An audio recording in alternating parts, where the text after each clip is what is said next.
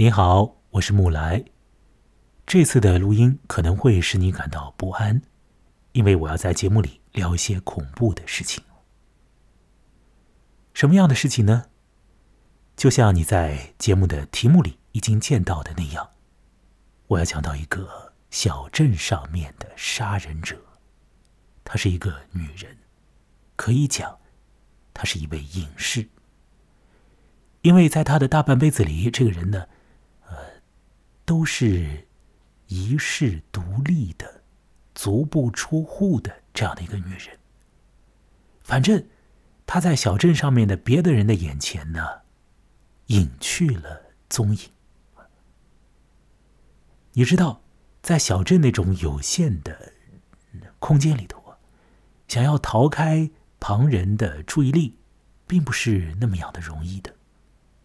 即便说，啊，你可以躲在房子里面不出去，可是呢，有可能你的一些经历、你的一些行为、你的一些过去的活动，已然已经印刻在了邻人的脑子里啊，存在在了他们的记忆里。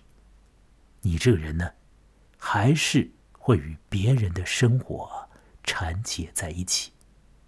你逃不开别人对你的注意，你也注定。要把你的一些印象放置在别人的心里头。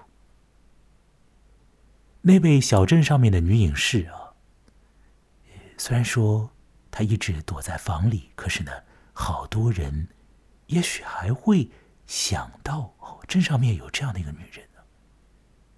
但所有的人想不到的是，这个女人实质上早先杀了人，并且呢。这个被害人的尸体啊，一直都被这个女人保存着，保存在哪儿呢？就存放在这个女人所居住的那幢大房子的楼上面的一间卧房里头。那间卧房，经年累月当中，除了那个女人之外，没人可以进入，或许也没人想要进入吧。那具尸体就一直在那儿，而这个女人呢，她恐怕会在许多个夜里和那具尸体呢相拥而眠。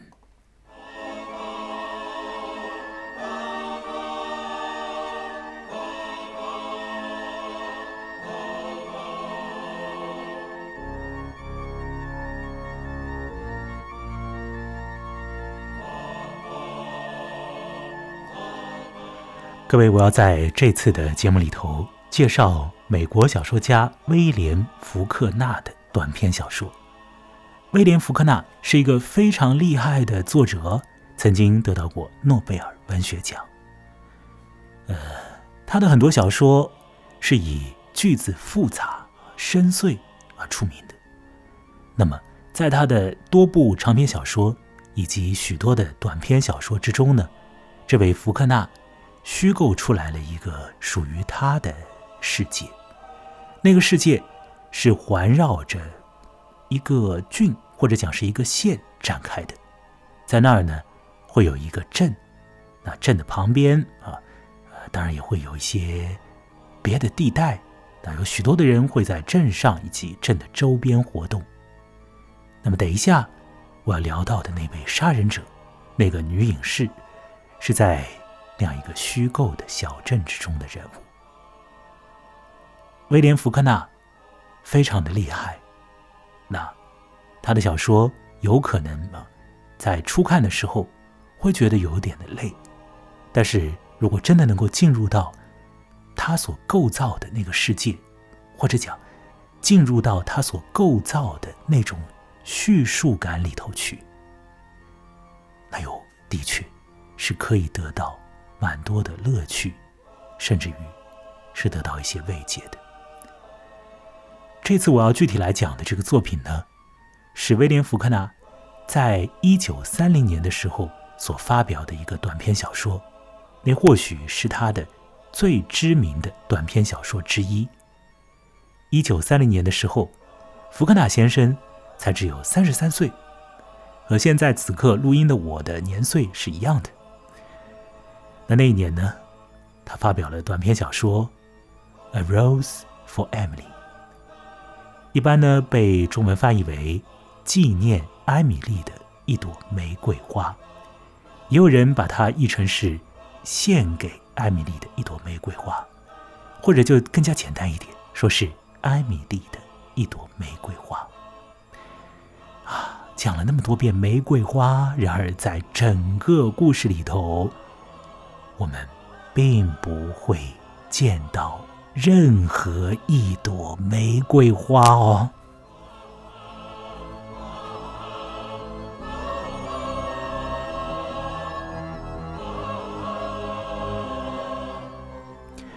这是一个不会有玫瑰花出现的小说，只会有一些所谓的玫瑰色，在这个小说的。终结的部分呢，映入在这个读者的视线里。那当那些玫瑰色泛起的时候，整个故事之中的那个高潮就抵达了。而那个高潮呢，就关联着相当之恐怖的状况。什么样的状况呢？就是那扇常年都一直关闭着，或者讲。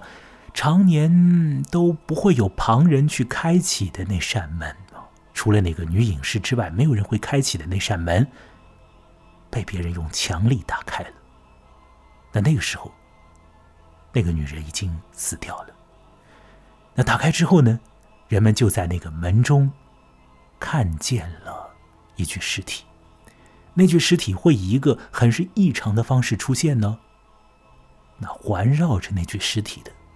会有一点点的这个玫瑰色，当然，这个玫瑰色不是在尸体本身身上映照出来哦，是在周围的一些家具啊、一些布置上面会有一点玫瑰色，就是这样。这献给艾米丽的一朵玫瑰花里，玫瑰花遍寻不着，只有最后，在那个死尸出现的时刻，有一点点的玫瑰色。玫瑰花，我们一般会认为是一种浪漫的象征。提到玫瑰啊，呃，总是会让人感到一点嘛，有爱情与爱情啊有关的这种信息，是不是这样啊？当然，玫瑰还会有一些别的意涵吧。那通常而言，种种的意涵都是不坏的。那么，这篇小说。把“玫瑰”这个字眼放置在它的标题里头，有一个很显然的效果，那就是作者对于这故事之中、这小说之内的艾米丽，带有一种情感。这种情感不是坏的，而是好的。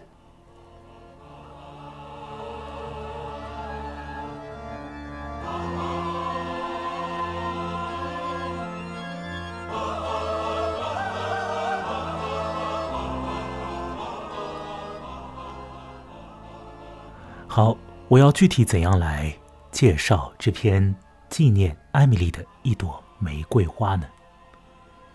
我想这样来操作，我会先来读这个故事的开端部分，这样子的话呢，我们也可以一起再来领略一下福克纳的一些文笔。那么读完那个部分之后呢，我要把小说余下来的这个内容啊加以介绍。完了之后，我再来说说，啊，我对几个题目的一些想法。那当然，这些题目本身也是我自己拟出来的。我会谈到病态这个问题，我会谈到小说的叙述状态这件事情啊，我也会谈到情爱。那让我来先来说说这个小说的开头。在这个小说开端的时候呢，我们立即立即的呢就会晓得，有一个女人，叫做艾米丽的一个女人呢，她已经不在这个世界上，她已经死掉了。那小说一开头就写到了这艾米丽的葬礼啊。随后呢，故事会去说到艾米丽的这个住所。那么她的住所呢，和这个镇上面的旁人的房子也会有蛮大的这不一样的气氛。随后，在这小说的第一节里头呢，这叙述人会讲到在艾米丽身上的一个怪怪的状况。这个状况呢，就是这个女人呢，早先的时候呢，呃，她曾经，呃，他的家庭吧，曾经和这个镇上面的前任的镇长有过一份君子协议。那么，在这份协议里头呢，呃，就说这艾米丽的一家呢，可以不用缴税，所以这艾米丽，呃，她就一直不肯去交税金。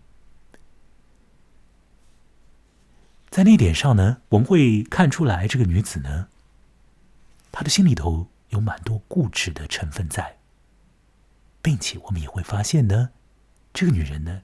她好像罔顾了这个真实世界里面的这个时间的流变，他好像不知道很多的这个状况呢已经改变了啊。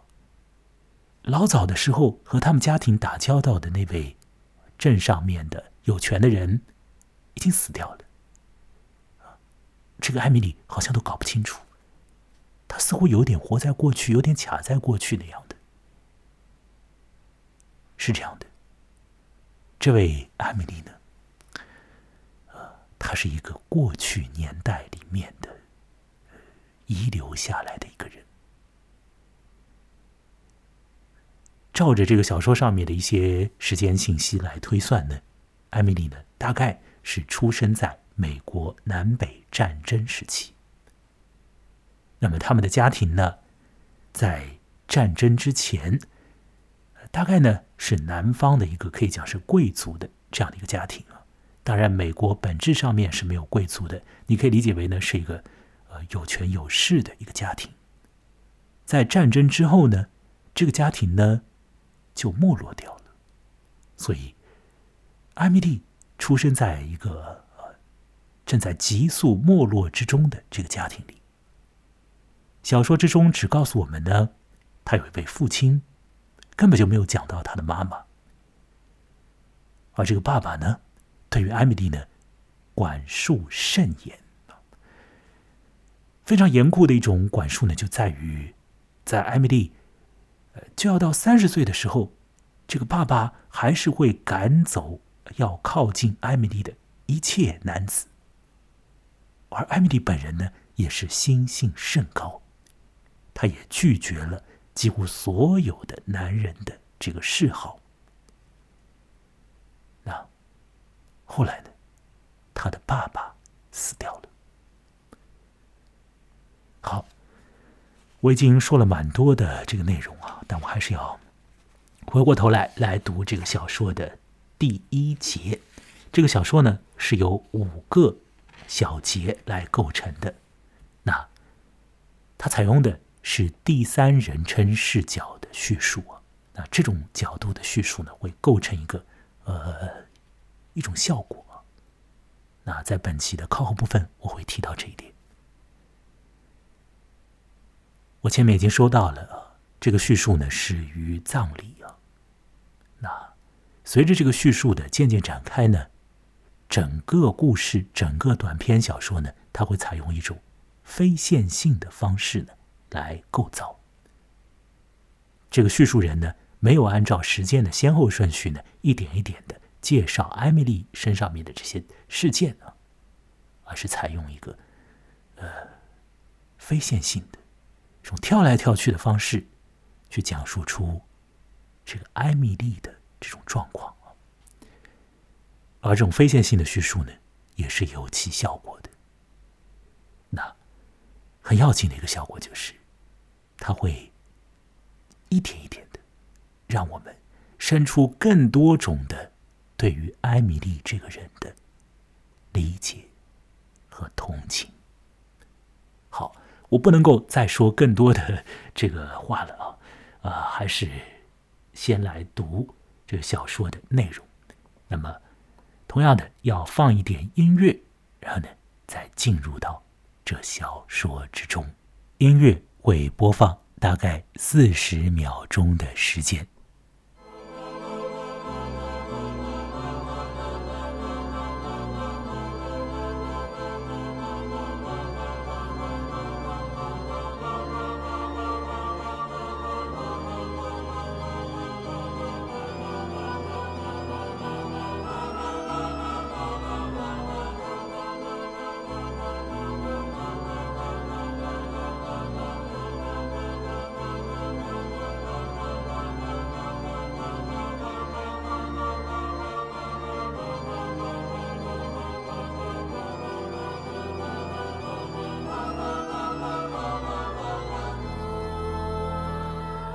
艾米丽·格里尔森小姐过世了，全镇的人都去送丧。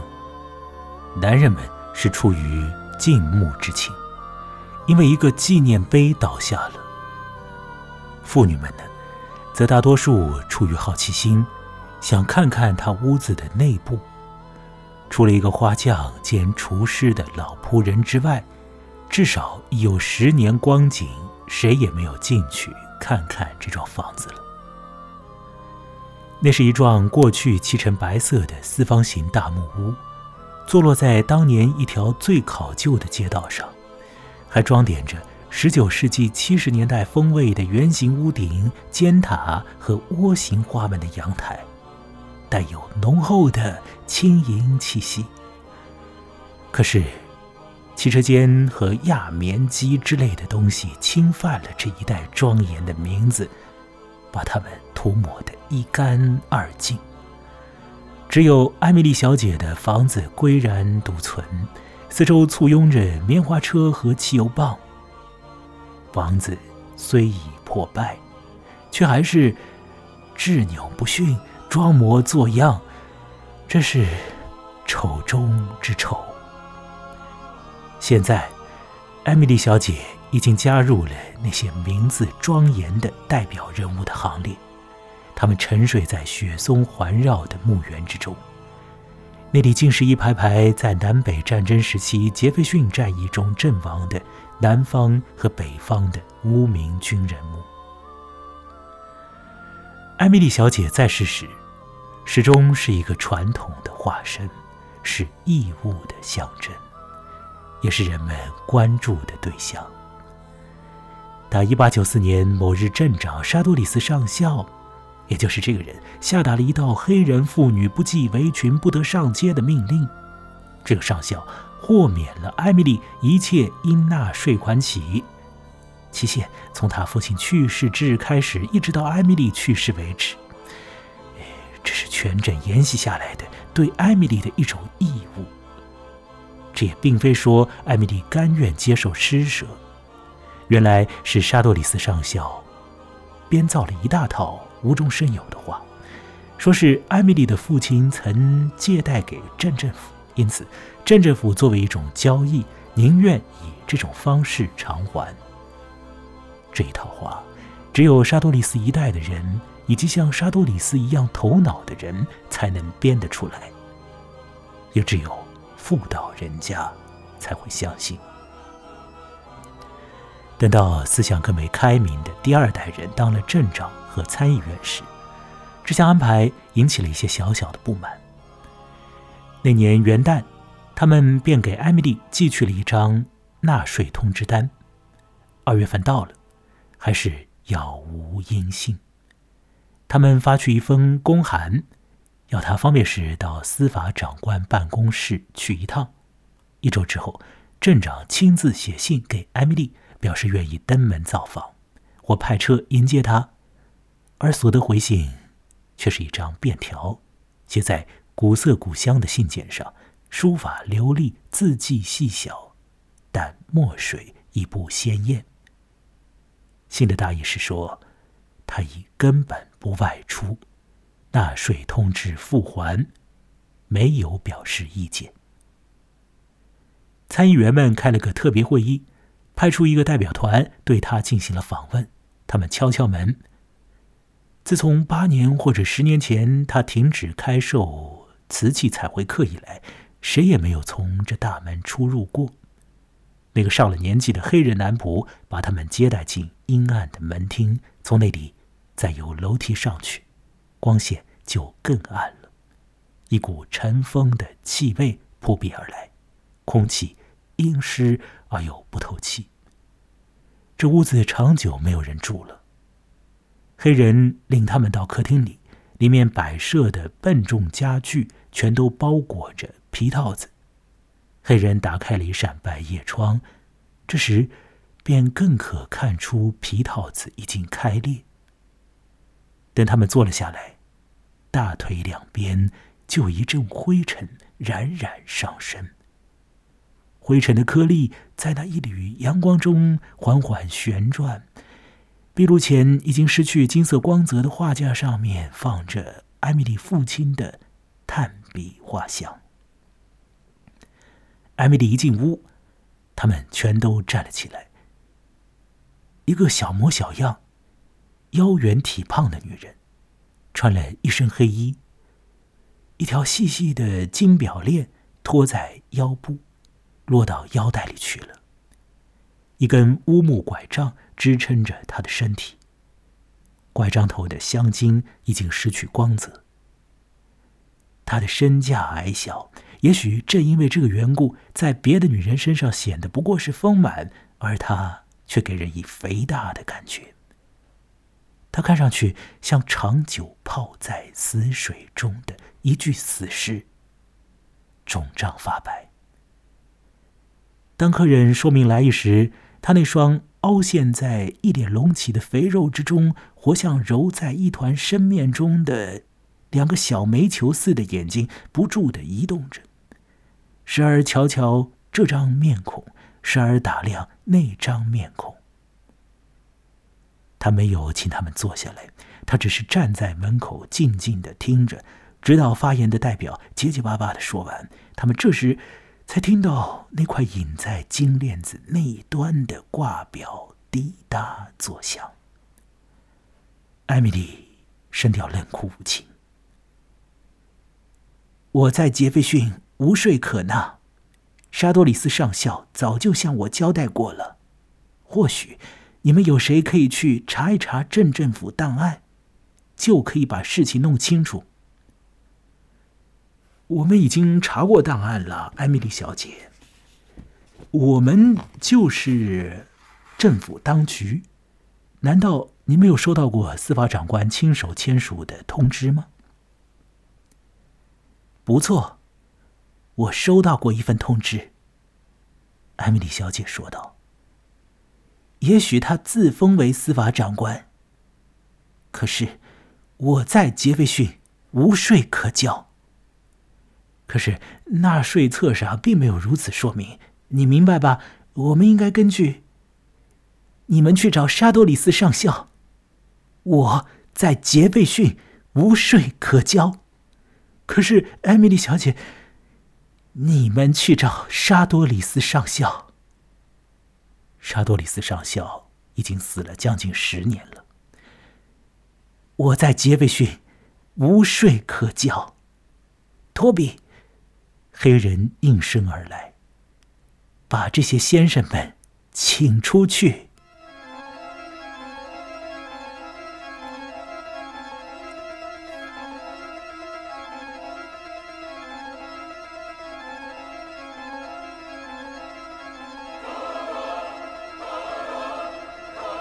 刚才呢，我念了纪念艾米丽的一朵玫瑰花的第一节。福克纳喜欢呃设置非常复杂的句子，很长的句子。这句子里头呢，又会有许多生僻字，所以呢，要啊很快速的、直接的去领会它的语言里头的这个意味呢，可能啊还不是那么的容易。那翻成中文之后，当然有一些复杂的局面呢，就会变得易于理解一点。我不晓得，我刚才在读的时候，呃，会不会有一些细节上啊，呃，会让你感到有一些的困惑。我现在呢，只想问你这么一个问题啊，那就是就你方才所听到的那种状态而言的话啊，哎，你会对于那艾米丽有一种什么样子的印象？那么这个印象呢，它是偏正面的还是偏负面的呢？您是怎么想的？呃，艾米丽所处的那个房子是一个什么样子房子啊？艾米丽的这种时间啊，是不是在她的一种固执的这个意志里头啊，好像被卡住了一般的？呃，您可以想想啊，艾米丽在你的心中的印象如何？那么接下来呢，我要继续去说这个短篇小说。接下来的几节里头所写到的内容，那么如我在念文章之前所讲到的呢，这个小说里头的叙述人，第三人称的那个叙述人呢，他并不是采用线性的方式去讲故事的，所以很多的时间呢，会一会儿从这边跳到那里啊，一会儿又跳回来了那我想呢，接下来我要用这个不背稿的这个方式啊，比较从容一点的呢，把后面的一些。故事里头的内容层面的信息说一说。呃，不要忘了，艾米丽会杀一个人，会把那具尸体放在他的房间里面，会抱着他睡。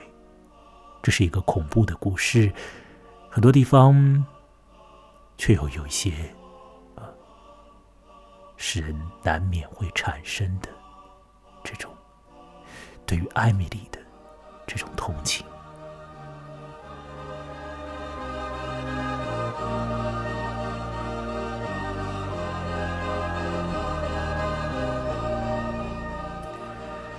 在这小说的第二节里头呢，叙述人讲到说呢，啊，在好多年以前呢，在艾米丽的爸爸死去以后的两年呢，同时也是艾米丽和一个男人有了一段交往，然后这段交往无疾而终的那个时间段里头，这个艾米丽所住的房子里面呢，常常会飘发出来一些怪怪的味道，是很不好的味道啊。臭味！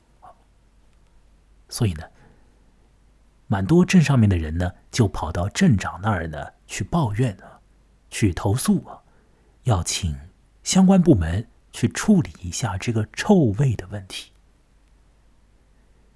但是呢，这个新上任的镇长呢，却觉得比较的难堪，因为他会觉得呢，呃，要去直截了当的。跟一个那样的有身份和尊严感的女子啊，去谈什么臭不臭的问题呢？总是难于启齿啊，不知道怎么样，呃，去敲门直面这个问题才好。所以这个问题呢，就一直拖着。那么好多人都去投诉这个问题啊，这个相关部门也不行动，那怎么办呢？就有一些证明呢，自己啊。要想办法去处理啊。那么拿了一点像是石灰粉啊这种东西啊，你知道这种东西呢，撒在很臭的地方啊，可以掩盖一些臭味的。那么拿着这种粉呢，就潜伏到这个呃艾米丽小姐的这个房子的周边啊，开始呢在那儿撒粉。那这个臭味呢，过了一段时间呢，也就没有了。不知道是撒下去的这些石灰的功劳呢？还是是这个时间的效应啊。当那些人啊暗暗的啊靠近艾米丽的房子的时候呢，可以从这个房子的呃底下一层的窗户里呢见到艾米丽的身影。你晓得，在那个阶段的艾米丽已经是一个闭门不出的女人了，所以她的身影呢，在相当多的时间里面。人们是不会见到的。那透过那个窗户，艾米丽的身影给人的感觉是很 很静态的，像是这个一动不动的，像是偶像一样的这种状态，映入到这个邻人的眼里头，像是呢一幅画中的人物。事实上呢，艾米丽这个形象呢，长久以来呢，她确实就是一直是像是一个画中的人物。什么样的一幅画呢？那幅画里，艾米丽呢，在这个画的后半部分啊，在她的这个景深的靠后一点的这个位置，那前景是什么呢？是一位啊很有力量感的、很有权力感的一个爸爸。这个爸爸呢，啊，似乎要把一些人拦阻出去。是那样的一幅画，艾米丽在这个爸爸的护佑之下，又好像是在这个爸爸的这个阻隔之下。艾米丽的父亲啊，是突然就死掉了。那么，死了之后呢？三天里头，这个艾米丽呢，都密不发丧。当邻人知道这个呃。艾米丽的父亲已经死了啊，跑过去想要呢去做一番后事啊，帮他去做一番后事的时候呢，这个艾米丽讲啊，我爸爸没有死，没有死。那么邻人都没有办法了，只能够想要去诉诸法律手段呢去解决这个问题的时候啊，那这件事情呢，啊。才得以处理，艾米丽才让别人去处理她的父亲的尸体。那么我前面讲到的这个房间发出臭味的这个事件呢，是在父亲死后两年才出现的一个事件呢。所以呢，请不要把这个密布发丧的父亲的尸体所产生的臭气，也许他也会产生臭气，是吧？三天会吗？不会总而言之，你不要把。刚才我说的这两件事情呢，搅混了，他们是这个时间上，不是在同一个时间里面发生的。好，我继续讲下去啊。这个小说的第三节里头出现了什么样的状况呢？说是呢，呃，在艾米丽的父亲亡故之后啊，过了一段时间呢，这个艾米丽呢，曾经出现在。这个镇上面过，人们看到他的时候呢，发现呢，他呢剃了一个平头啊，看上去呢，这个形象呢，就仿佛是这教堂里头的彩色玻璃上面的那种天使的形象一样的。各位请注意一下这样子的这种联想和比喻，这不是一种很坏的联想和比喻吧？相反，里头还带有一些。这种敬意的成分吧，是不是啊？像是天使一样的，这是小说里面的原话啊。那么，那个阶段的这个南方的这个镇上啊，来了一支呃北方的工程队。啊，这些人呢跑过来呢，大概是要做修路之类的工作。当然，这个队伍里头呢，就有许多的黑人。那也有呢，一个啊，看上去是不错的，年龄呢也合适的一个男人。那么艾米丽呢，会和这个男人呢，很快的就建立起来一点的关系。我要说呢，艾米丽呢，在她的呃人生的这个青春正当时的时候吧，没有机会。和男性呢好好的相处，或者说呢，他自己也主动的弃绝掉了许多机会。怎么讲呢？因为在他三十岁之前，在他的爸爸呢尚在人间的时候呢，这位艾米丽小姐呢，她会拒绝所有的这个男人和男孩啊向她靠近的这个意图。同时呢，纵使有一些意图啊，有一些行为他拒绝不了的时候呢，他的爸爸也会拦阻掉那些事情。他的爸爸是很有力量的一个人哦，那他的爸爸会不让他的女儿艾米丽去谈恋爱，而艾米丽呢，好像也不想谈。所以当时的时候，在他的父亲死掉以后三天不发丧啊，那后来人们要诉诸于法律的时候，艾米丽才把他的爸爸的尸体啊弄出来。这时候呢，就有一些人会想啊。这是不是，呃，因为呢，艾米丽长期的和她的爸爸两个人呢，像是绑定一般的生活着，所以呢，这一时半会儿啊，艾米丽小姐的心灵啊，还在一种恍惚状态呢，她不能够接受父亲已死的这个事实，而等到把父亲的尸体真的处理掉以后，那么，这个艾米丽的过去年代里面的一些，呃，你可以讲是一种保护的机制，也可以讲是一种禁锢的机制吧。也会松动和解决掉，是吧？好，再说回那个工程队啊，这个工程队里头的工头啊，这个人啊，叫做何默的一个男子。那么艾米丽呢，很快的就和这个何默呢，好像走在一起了。这个镇上面呢，人们就看到呢，他们呢会同乘一辆这个马车一起活动。那立即，镇上面就产生流言蜚语。有一些呢人呢认为这是蛮好的事情啊，艾米丽总算开始和男人交往了。可另外有一派人呢就会觉得呢，那还是有一点不妥吧啊，像是艾米丽这家的啊这种家庭出身的女孩子，当时的时候她可以还叫女孩子吗？已经有一定的年龄了啊。呃，反正呢他这种出身的，他和这样的一个北方来的。啊，这个也不知道家境如何的，啊，这样一个做工的啊工头啊，你和他相处，就这样冒冒失失的这样相处啊，这样好吗？这样对吗？有人会起这样的念头，所以这上面呢就产生各式各样的意见，有这种流言蜚语。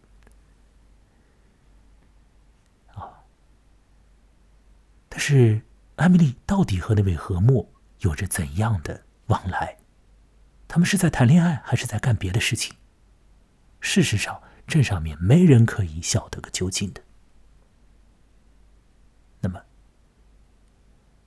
只是呢，啊，人们了解一件事，那就是呢，有一天，艾米丽呢跑到一家药店，到那里呢，要求买一点毒药，买一点砒霜。这个药店的掌柜呢，一开始呢，呃，想拒绝艾米丽，但是呢，这个艾米丽脸上的神态啊，很是有力量。这是一种什么样的力量感呢？就是会释放出来一种啊，这种意志坚决的这种力道啊，那就使得这个掌柜呢，没有办法招架，于是呢，就把这个砒霜拿出来，给了艾米丽小姐。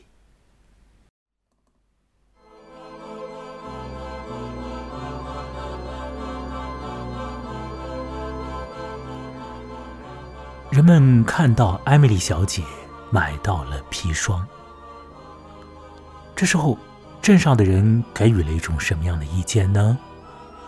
有一些人会觉得说：“哇，艾米丽要自杀了呀！哦，这样的人要自杀了呢？啊，那倒是也不坏。”在艾米丽买砒霜之前。呃他有了一些什么样的行为显示在旁人的眼里呢？他和那个何莫走得更近。何莫呢，甚至于都会跑到艾米丽的房子里面去。那么有些人呢，就实在看不惯，觉得这样的有违镇上面的这种呃习俗吧，就想办法呢，把。已经常年不与艾米丽往来的艾米丽的两个表姐都弄到这个镇上面来，让那两个女人呢也住到艾米丽的房子里面去，好像是要监控她，又好像是要去劝告她，呃，审慎的考虑男女交往，审慎的考虑婚姻之类的。那这个何默，他曾经和艾米丽讲过，说他自己呢。是一个喜欢和年轻男人喝喝酒啊，并且事实上他也一直在和年轻男人喝喝酒啊，同时不喜欢去结婚的一个男人。这何默曾经和艾米丽这样明确的交代过的。那镇上面的人呢，也晓得何默这个人呢，他就是一个要和年轻男人玩，然后呢，不要结婚的一个人。各位，这是一种什么样子的人呢？呃，他可能是一个同性恋者，可能吧。好，不管怎样，有一个阶段，这个何莫呢离开了小镇一段时间了。那么有人就立即想：哦，那好了，那事情呢就会得到了断，没有下文了。又有人呢会认为呢，不是的。那是这个婚姻呢要进一步的推进了，因为呢，何莫走是要给艾米丽啊一个机会，让艾米丽呢亲自把那两个不相干的女人呢推出家门，这样呢何莫再回来。那么在何莫离开这个镇的这个阶段呢，这个艾米丽呢，她开始准备一些事物，哦，真的就好像要结婚了，怎么回事情呢？她跑到日用品商店里面呢去采办一些东西啊，买好多这种。呃，像是洗漱用品一般的这个东西啊，那这种东西呢，全部都是男士的，全部都是男士的，而且这种东西上呢，啊，就是特意的呢刻上了字母，两个字母，就是何墨这个人的呃头文字啊，就是他的名字的手写字母，还有他的姓的这个首字母，把这种东西呢刻在那种日用品上面。那您晓得，如果说真的是要结婚的话呢，呃，通常而言呢是要把男方和女方的名字的这个头文字弄在一起啊，才呃是这种要结婚的这个正式嘛，是吧？但这个艾米丽呢，就是把这个男人的名字的头文字啊放在这种日用品上，那搬回家来了。那么那个阶段的，那两个表姐呢也跑掉了，然后何木就又回来了，他就又回来了。那人们呢就看到这个何墨呢，在某一天呢就走到了艾米丽的房子里，走进去了。然后有没有再看到他走出来呢？不知道。好像呢就没有人再看到何墨从那个房子里头走出来了，就没有人看到了。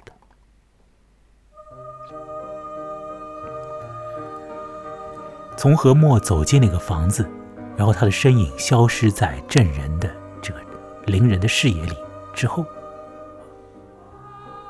就过了好多年，人们才再次的见到这何墨的身形。那时候见到的已经是尸骸了。那这好多年有多久呢？啊，长久到一个人的半辈子。这位艾米丽呢？活的还是比较久的，呃，在许多时间里头，他如何生活呢？人们不知道他怎么活。呃，他应该有一些的家产，虽然也不多，会有一个黑人的这个仆人帮助他去料理一些家事啊。那除此之外，他还能怎么活呢？好像有一段时间呢，呃，他就开办了一个。教小孩子啊，去在这个瓷器上面作画的这种课程，是那种呃蛮古板的这种课程呢。那么有一个阶段呢，呃，每周也会有小孩子啊以及父母上门的。那后来呢，这个课程也就没有了。艾米丽到底怎么活？她在这个房子里头，呃，经年累月的，她都做什么事情？人们不晓得。有的时候再看到艾米丽的时候呢，就发现呢，她这个头发已经呢变色了，啊，变成了一种什么样的颜色呢？就是呃，这种灰色。那是一种什么样的灰色呢？其实不是不好看的灰色，其实嗯，蛮别致的一种灰色，就是像是很有活力的男人的头发的那种颜色的灰色。小说里面是这样写的，他就顶了这样的一头头发。那时间也过去了，他也老掉了。那后来呢？他也就死掉了。啊，他就死掉了。他死了之后，就立即有许多的人跑到他的房子里头去。也有一个人从他的房子里面跑出来。什么人跑进去呢？当然就是这个镇上面的这些男男女女啊跑进去。这前面小说的一开头第一段就讲了，男人们觉得这艾米丽是一个纪念碑啊，她倒了。那么人们呢很好奇，他房子里面到底是怎么样子的，借着丧事就跑进去要一探究竟。那么什么人从房子里面跑出来了呢？哎。不是什么鬼怪跑出来了，也不是尸体跑出来了，不是僵尸啊！各位不要乱想，就是那个仆人啊，黑人男仆，他跑出来了。你知道这个黑人男仆啊，就是他到那个房子里面去做工的那个时候啊，还是蛮小的，可能是青少年。他离开的时候也已经是一大把年纪，他就走了。他怎么走的呢？他就是打开门的，从这个后门走出去，走到院子里，然后再往前走就走掉了。永远的走掉了，没有参与艾米丽的丧事。那么前头啊，曾经在多年以前到过那个镇上面的艾米丽的那个所谓的表亲呢，也没有来参与艾米丽小姐的丧事。注意啊，到到那时候她仍然是小姐啊，虽然她已经啊七十七十多岁了，但还是小姐呢。啊，没有结婚嘛。那么，人们进到那个房间啊，跑到房子的楼上，他这个房子有几层嘛，是吧？跑到楼上之后呢，看到呢，有一间房间的这个房门呢关着，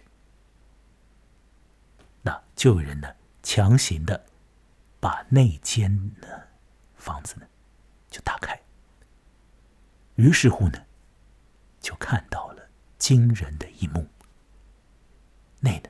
就是小说啊，快要结束的地方了，啊，那也是这整个故事的这个高潮了。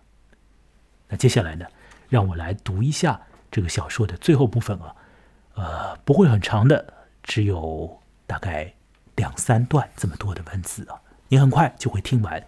你来听听看，打开那个门之后看到了什么？什么样的一具尸体，以什么样的姿态躺在什么样的一个位置？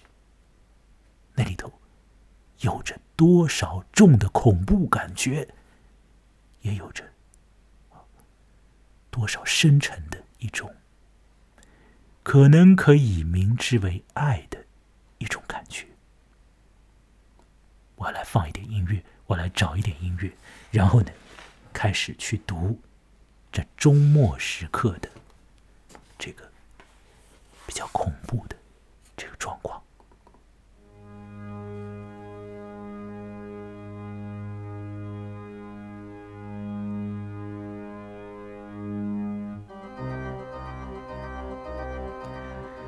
门猛烈的打开，震得屋里灰尘弥漫。这间布置的像新房的屋子，仿佛到处都笼罩着墓室一般的淡淡的阴惨惨的氛围。败了色的玫瑰色窗帘，玫瑰色的灯罩，梳妆台，一排精细的水晶制品和白银做底的男人换洗用具。但白银已毫无光泽，连刻制的姓名字母图案都已无法辨认了。杂物中有一条硬领和领带，仿佛刚从身上取下来似的。把它们拿起来时，在台面上堆积的灰尘中留下淡淡的月牙痕。椅子上放着一套衣服，折叠的好好的。椅子底下有两只。寂寞无声的鞋，和一双扔下不要的袜子。那男人躺在床上，我们在那里立了好久，俯视着那具没有肉的脸上令人莫测的龇牙咧嘴的样子。那尸体躺在那里，显出一度是拥抱的姿势。但那比爱情更能持久，那战胜了爱情的煎熬的永恒的长眠，已经使他驯服了。他所遗留下来的肉体，已在破烂的睡衣下腐烂，跟他躺在木床，跟他躺的木床粘在一起，难分难解了。在他身上和他身旁的枕上，均匀地覆盖着一层长年累月积下来的灰尘。后来我们才注意到，旁边那只枕头上有人头压过的痕迹。我们当中有一个人从那上面拿起了什么东西，大家凑近一看，这是一股淡淡的、干燥发臭的气味钻进了鼻孔。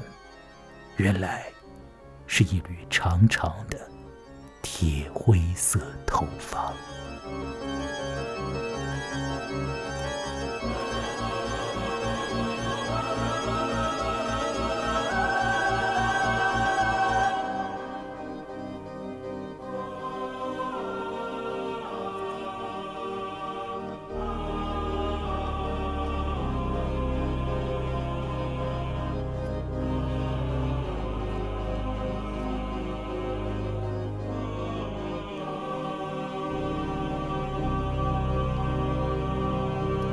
小说已经介绍完毕啊，我刚刚已经读了它的最后几段了。那这最后一个句子就是终结在那铁灰色的头发上面。我前面提到过，艾米丽小姐呢老了以后，她的头发的颜色很特别，是一种有活力的灰色，就是铁灰色啊。小说里面是用这个词啊。那人们看到有那样颜色的长发，自然就晓得呢。艾米丽小姐睡在那个床上面过。那具尸体呢，又是这种拥抱的姿态，所以艾米丽小姐呢，恐怕肯定抱着那具尸体睡觉过，至少是做出过那种拥眠的姿态。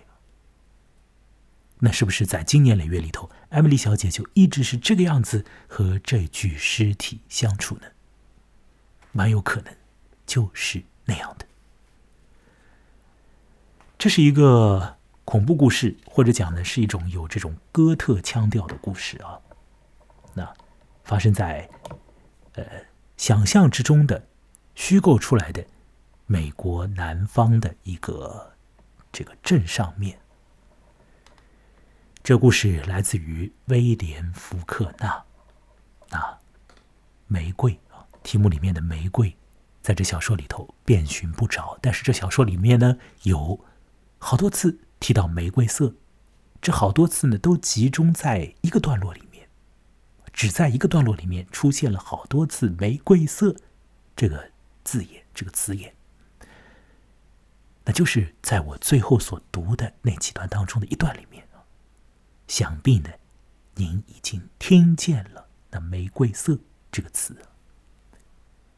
您作何感想？你觉得那种玫瑰色？是一个很瘆人的色调呢，还是一种带有很多别样的情绪和感情的一种颜色，有很多意味的一种颜色？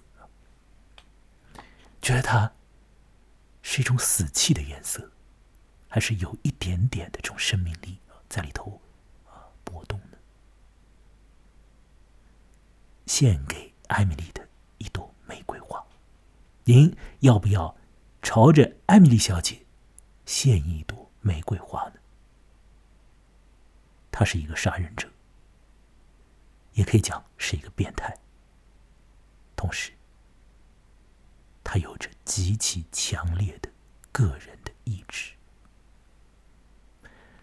好了，接下来呢，就像我在这次节目呢。开头没有多久所讲到的，我会来聊几个问题啊，都是我自己设定的问题了，就是会讲到有关于病这件事情啊，怎么样去看待？会讲到这个小说的叙述的这个状态，会讲到情爱啊。呃，我前面呢稍微在我的笔记上面呢，写了几笔啊，一些一些词语而已啊，我试图去说一说。先说一下病这件事情。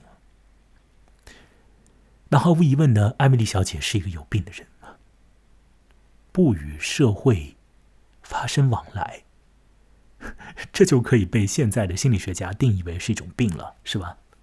那这样子的和尸体在一起，这当然更是一种病啊。那后一种病比前面一种病要厉害的多。但是。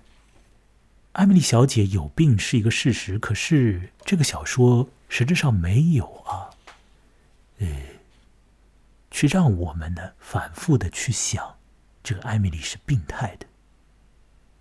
在小说里面呢，也不存在对于何为健康、何为病态的一个界定，也没有让读者去做这样的分辨。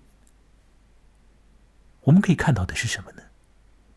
是那样的一个女人呢，呃，她在另一个地方的与众不同啊，不是说他有精神病所以与众不同，不是说他要和尸体在一块儿就与众不同了，不是的。不要用健康和不健康来分别，来做一个标记。什么地方与众不同呢？就是他有一种啊非常个人化的，显得是相当之高的、相当之强劲的一种意志力。这种东西呢，你可以说它是固执啊。那这个小说的好多的地方呢，都表现出了这一点。呃，比如说，他就是不纳税，因为呢以前有一个君子协定，所以他就是不纳税啊。他爸爸死了呢，他不告诉别人。别人说你爸爸已经死了，他说没死啊，啊，这很固执啊。那么他跑过去要买砒霜，这老板说不卖给你，掌柜啊就不卖给他。可是这个女人呢，就是用一种表情看着他，就让那个掌柜卖给他了。他有一种固执的这种意志力啊。这种东西呢，是好是坏呢？其实我们。没办法去讲，没办法去很快速的讲这是好是坏。那么艾米丽的这种意志力，或这种固执的腔调，是非常强劲的，并且相当的个人化。这一点呢，肯定是和他的周遭格格不入的。而这种格格不入呢，又有可能就会被一些人呢视之为是一种病态，或者说是视之为是各种各样的病态的缘起的那个点。那么您觉得如何呢？您觉得这种相当之强劲的、不管不顾周遭人的这种，甚至于是以患作真的这种个人的意志，它是一种病的源头吗？如果说你也是一个对于个人的意志啊有这种尊重感的人，那么你是不是也可能像是小说里面的那些证明一样的，对于艾米丽小姐呢，会怀有一定的这个？敬意，乃至于是一种敬畏。那你要说，哎，我怎么要对一个神经病人敬畏啊？我敬畏一个什么啊？我现在跟你讲的不是社会问题啊，啊，我跟你讲的是这个小说里面的这个虚构人物。好，接下来呢，我来说说看这个小说的这个叙述状态。这个小说是用第三人称来叙述的。那这小说里头的这个我啊、我们啊是谁呢？这当然很容易去理解了，就是镇上面的一些人嘛，是吧？那么这种人呢，呃，再去见证着艾米丽她的一些的经历。当这些人再去述说艾米丽的她的个人的生活的时候，就会出现一个状况，就是说，实质上他们是永远都说不清楚的。那自我去讲述自我的过去，都是不能够讲清楚的，何况是由旁人再去描述、再去还原呢？那当然是更加不清不楚。可是，在这个不清不楚里面，在这种纠缠里头呢，啊在这种时间的跳来跳去里头呢，又好像有一股力道啊，在推着这个叙述人呢。不管是我还是我们在推着这个这个叙述者呢，就是不停的想要去追索一些艾米丽身上的东西。那么是什么样的力道在促请这个叙述人叙述下去呢？事实上，我会觉得那是这个人呢，那是那个人，那个叙述者，他早就已经奠定着的对于艾米丽的这个人的一个基本的情感状态。我会觉得那个人没有把艾米丽仅仅是当成一个怪诞的人和一个邪恶的人，一个可怕的人都没有。那个叙述者对于艾米丽有一些敬的这个味道啊，敬意的这个敬。所以呢，他要透过他的叙述把这个感觉呢给交托出来，通过这种。表面上是从容不迫，但是呢，内部又有一些迂回啊，会有一些这种跳转的这样的这个叙述，在某些地方还有一些纠缠的这个叙述呢。实质上，我会觉得呢，他会更多的啊，去制造出来这种同情的可能性。如果你是做出一种表面上看起来一清二白的叙述啊，啊，呃，几年几月啊？何时何地，这个人怎么样了啊？又过了几年，这个人又怎么样了？很清楚这个叙述啊，他一开始长起来看起来胖啊，后来瘦啊，怎么样？头发颜色什么的，就是这种叙述。你觉得如何呢？这不太容易使你产生同情心。而这个小说的作者以及这个小说所制造出来这个叙述者，他实质上是希望你对艾米丽有同情心的。不是把他当成是一个魔鬼，不是把他当成是一个相当可怕的这个恋尸者和杀人者。除此之外，也许他还希望你把这个人视之为是一个呃可敬的人。为什么可敬呢？就像我前面所说的，他有很厉害的这种个人意志。并且他的这个个人意志里面呢，还关乎到了一些社会的变动，所以，呃，小说一开始就说了，男人们呢把它当成是纪念碑啊。这里头的这个个人所承载的东西就更多，这更多的东西让人有种敬意。那么我还要说说情感的问题啊，呃，我会认为呢，在许多的时候。我们所认为很个人化的情感，其实没有那么那么的个人化，所以我们的私情实质上是会被很多东西所牵拉和制约的，比如说家庭啊，比如说别人的眼光啊啊，比如说你自己的一些一厢情愿的这种认定啊啊，包括说可能是很好的一种个人的意志啊，都会去牵拉那种呃感情。不管那个感情有没有一个确实的人作为一个对象，有时候情感呢是会要被放在一个社会情境里头去看的。您觉得艾米丽小姐的她的情感啊是什么样的一种情感？她和她爸爸的关系是怎样的？她和那位工头何默的关系又是怎么样？和爸爸的关系，呃，很容易啊，就可以拉拉杂杂的讲很多啊，比如讲到什么父权呐，讲到所谓的原生家庭啊，现在有特别多的人都喜欢聊原生家庭这个概念的啊，讲到这种东西，那讲到什么，呃，是这个社会的变动啊，是吧？南北战争之前之后啊，等等，可以讲很多，我也就不去再展开讲了，这个很容易讲。那和那位何默呢？哎，有一些分析人士啊，就说呢，那位何默呢，蛮有可能是同志，因为在这个小说里头呢，这作家呢也讲的很明了，就是说何默呢，他是一个不要结婚的一个人，而且呢，他喜欢和男性在一起，喜欢和年轻的男性呢去，呃，一直去喝酒。他可能是一个同性恋者，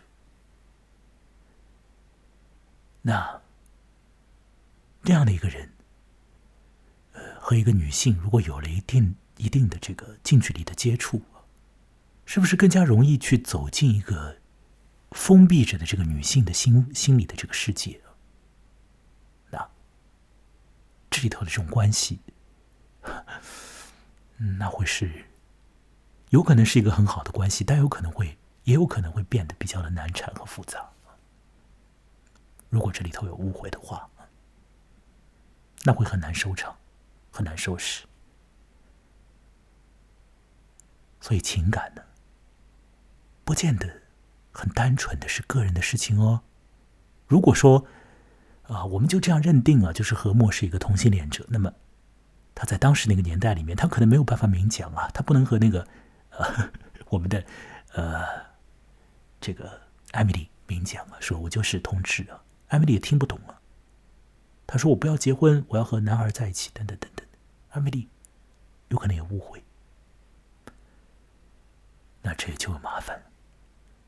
所以情感呢，实质上是会在一个社会状态里面，我们来谈这个个人的情感。好，以上呢就是我大概对这个呃献给艾米丽的一朵玫瑰花，或者讲是纪念艾米丽的一朵玫瑰花的一些个人的想法。呃，有一些想法呢，也比较所谓的大陆化，就是有有蛮多评价，大概也都会那样说。但有一些想法呢，可能会略微的个人化一点。不知道您的这个呃感觉如何？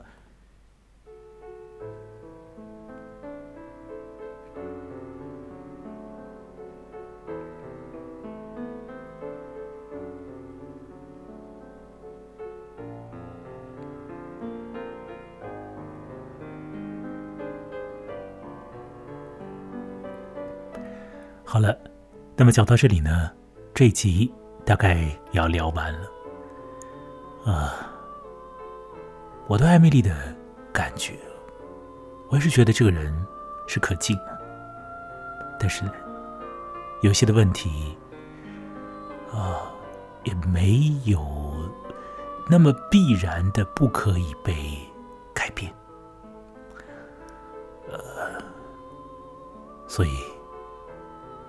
我不想说可敬又可恨呢，我只是想说，很遗憾，为什么一定要走到杀掉一个人，才拥抱尸体的这么样的一种绝境里头呢？是吧？也许我们也可以避免掉这种遗憾的。好了，这故事我最后把它落在了个人的强劲的意志力。落在了，因为我们对于一个人已经有了一种情感，所以我们要靠着叙述去唤起这种情感，以及落在了个人的私情啊，不见得完完全全是一种私事上。呃，这次的录音大概也就到这里。所说的是献给艾米丽的一朵玫瑰花，Rose for Emily。是威廉·福克纳的短篇小说，以后我或许还会挑战一下他的小说。先从短篇小说开始来，因为他的小说确实啊，有一些让我难以招架啊，难以招架。呃，我喜欢他的一篇《烧仓房》，也是很有名的啊，或叫这个什么燃烧，呃，我再去查一下这个具体的名字啊，会可以叫做是。啊，烧仓房啊，以后说不定也可以来聊聊他啊。呃，那么我的个人微信号，欢迎你来添加，因为这是一个个人节目，所以呢，你支持我个人和支持这个节目其实是也是相同的。通过添加我的个人微信号啊，您可以得到这个节目的最新的更新。您可以在微信公众号里头呢，就是点开。这个录音来听，呃，也可以呢，看到文字和图片的这个信息。所以呢，在现在的这个环境底下呢，呃，用这个工具还是不错。那我也可以在上面呢，就是看到，呃，有哪些的听者会更愿意的来支持我。我也感谢啊，就是呃，前面好多次、好多期啊，都有。有朋友、有网友来支持我做这个广播啊，呃，我很感谢在各地的这个我没有见到过的这个支持过我的、赞赏过这个节目的听者们。那我的微信公众号的名字和我本人同名，羡慕的慕来去的来，请添加哦。我是木来，现在呢，在录音的时候呢，我是在上海的崇明岛上。那么录音的这个时间呢，是二零二零年的十月三十一日的凌晨。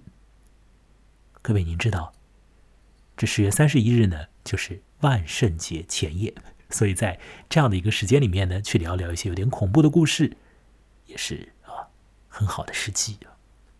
好了，就说到这里了，啊，祝您有愉快的一天哦，再会。